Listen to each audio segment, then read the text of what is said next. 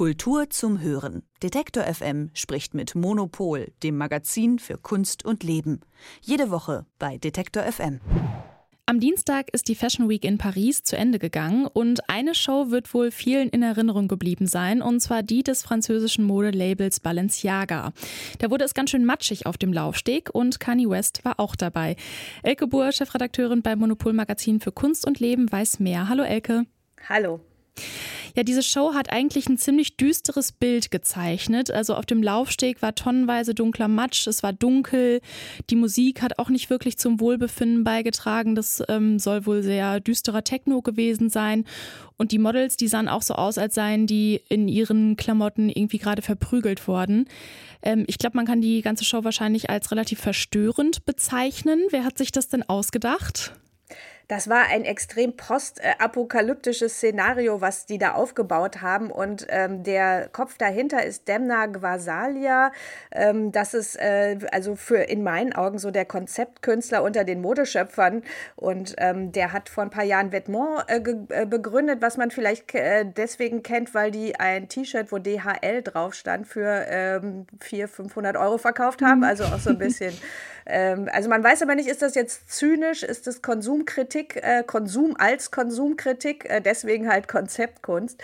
Und ähm, der ist äh, selber in Georgien geboren, ist 1993 dort vor dem Krieg geflohen und sagt, seitdem ist er eigentlich Flüchtling und identifiziert sich eben sehr mit dieser Situation. Und er hatte schon im Frühjahr ähm, eine Show gemacht, die sich auf den Ukraine-Krieg bezog, der da gerade erst begonnen hatte. Also da sind die Models äh, durch Schnee gestapft, einsam, äh, verzweifelt und ähm, hatten teilweise, um das wirklich deutlich zu zeigen, auch die ukrainischen Farben an und so. Also das war ein ganz klarer Bezug. Und äh, er sagt, diese Show jetzt sei eine Art Fortsetzung davon gewesen. Und ähm, dabei geholfen hat ihm der Künstler Santiago Sierra. Das ist ein spanischer Konzeptkünstler, der eigentlich sehr gut dazu passt, weil er eben auch so krass ist. Also Santiago Serra hat so äh, Sachen gebracht, dass er Leuten, ähm, die er irgendwie auf der Straße gecastet hat, eine, äh, eine Linie, eine gerade Linie auf den Rücken eintätowiert hat und ihnen dafür Geld gegeben und hat das praktisch als Kunstobjekt ähm, als Performance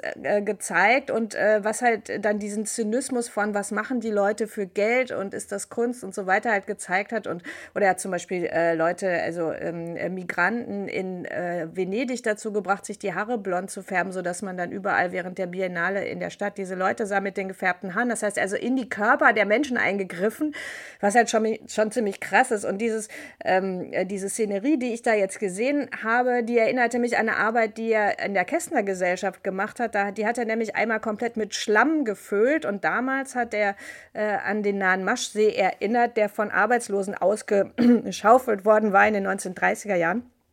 Das heißt, er hat auch schon mal sowas gemacht und diese, diese, dieses war wirklich wie eine Mondlandschaft mit, mit wie Bombenkrater drin, also äh, sehr, sehr äh, dystopisch, was ich da gesehen habe. Mhm.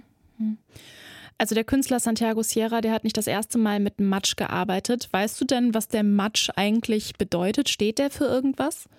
Naja, also ähm, ähm, der, äh, die von, äh, die von Balenciaga haben gesagt, das äh, sei jetzt eine Fortsetzung eigentlich, also der Schnee wird zu Matsch und, äh, und äh, für Sierra, ja, also äh, für ihn war das auch ein, damals in der Kästner Gesellschaft war das halt ein Zeichen dafür, für, naja, eigentlich der ganze Dreck, der aus der Geschichte so hochkommt. Also ich glaube, dass, das ist halt so das, was man nicht los wird. Und das ist halt auch ganz schön, weil die Models da wirklich durch die Pfützen gelaufen sind und dann diese ganzen teuren Kleider komplett dreckig geworden sind, die Schuhe total vermacht matscht und man natürlich auch einen anderen Gang hat, wenn man durch Pfützen läuft, als wenn man über einen glatten Laufsteg geht. Also die haben das wirklich als Metapher äh, da stark ausgereizt. Dazu hat noch die Duftkünstlerin Sissel Tolas äh, einen Geruch von Verwesung dazu äh, komponiert. Also äh, wirklich ein Gesamtkunstwerk. Hm. Hm.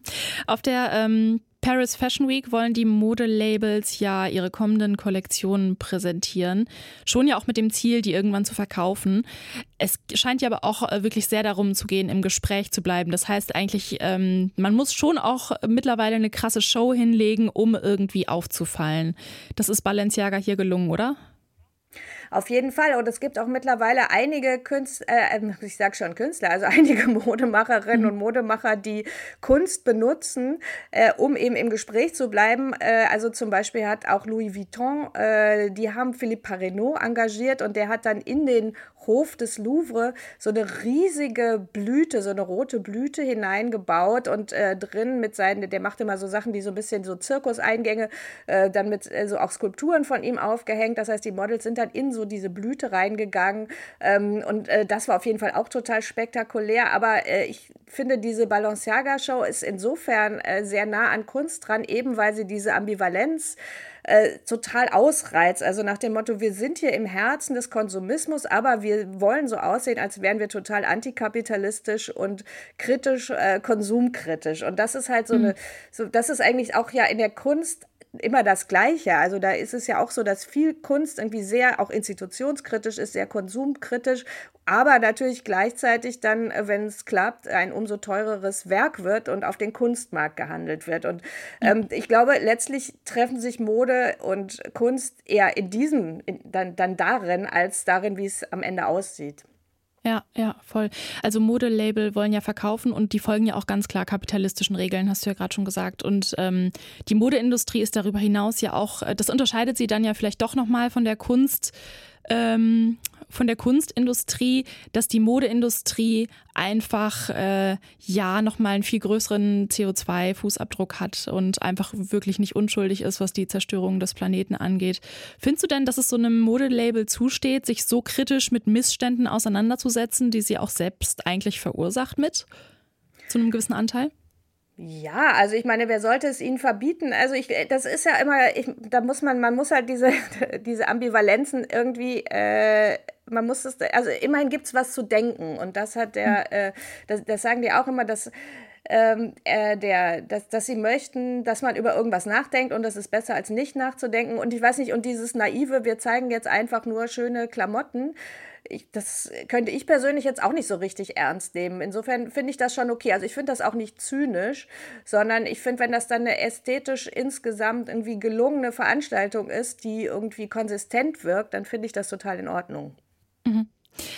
Auch ein Highlight der Show war, ähm, dass sie von einem nicht ganz unbekannten Mann eröffnet wurde, nämlich von Kanye West. Der war allerdings ähm, in klobiger Security-Montur unterwegs und da ähm, mit seinem Vollbart auch gar nicht so richtig zu erkennen. Weißt du, warum genau er dabei war? Ich glaube, dass die kooperieren, also sein eigenes Label, ähm, wie heißt das, Yasi oder so. Äh, Jeezy, ja. Äh, genau, das äh, kann man ja auch, das ist ja auch von bei Balenciaga sozusagen, also das äh, ah. wird von denen auch produziert. Das heißt, äh, dass die da eine Kooperation haben, offenbar. Mhm. Ähm, mal so ein Star mit an Bord zu holen, wird das ähm, in der Modeindustrie immer beliebter als Mittel, um mehr Aufmerksamkeit zu bekommen? Naja, man, man tut, was man kann, würde ich sagen. Also auf jeden Fall. Äh, also es gibt ja auch immer, das ist im, äh, wird ja immer geguckt, wer läuft hier als, äh, also nicht nur wer sitzt im Publikum, sondern dass halt auch mal interessante Leute dann da laufen. Das ist eine andere Frage. Und ähm, ähm, jetzt ihn zu nehmen, ist natürlich wirklich extrem kontrovers, vor allen Dingen, weil er am gleichen Abend dann mhm. seine eigene Kollektion vorgestellt hat, auch auf der Fashion Week. Und da äh, hat er dann einen großen Skandal ausgelöst, indem er äh, T-Shirts getragen hat, äh, auf denen stand White Lives Matter. Das ist halt äh, dieser Gegen, sozusagen der, äh, der, der weiße Gegenslogan zu Black Lives Matter.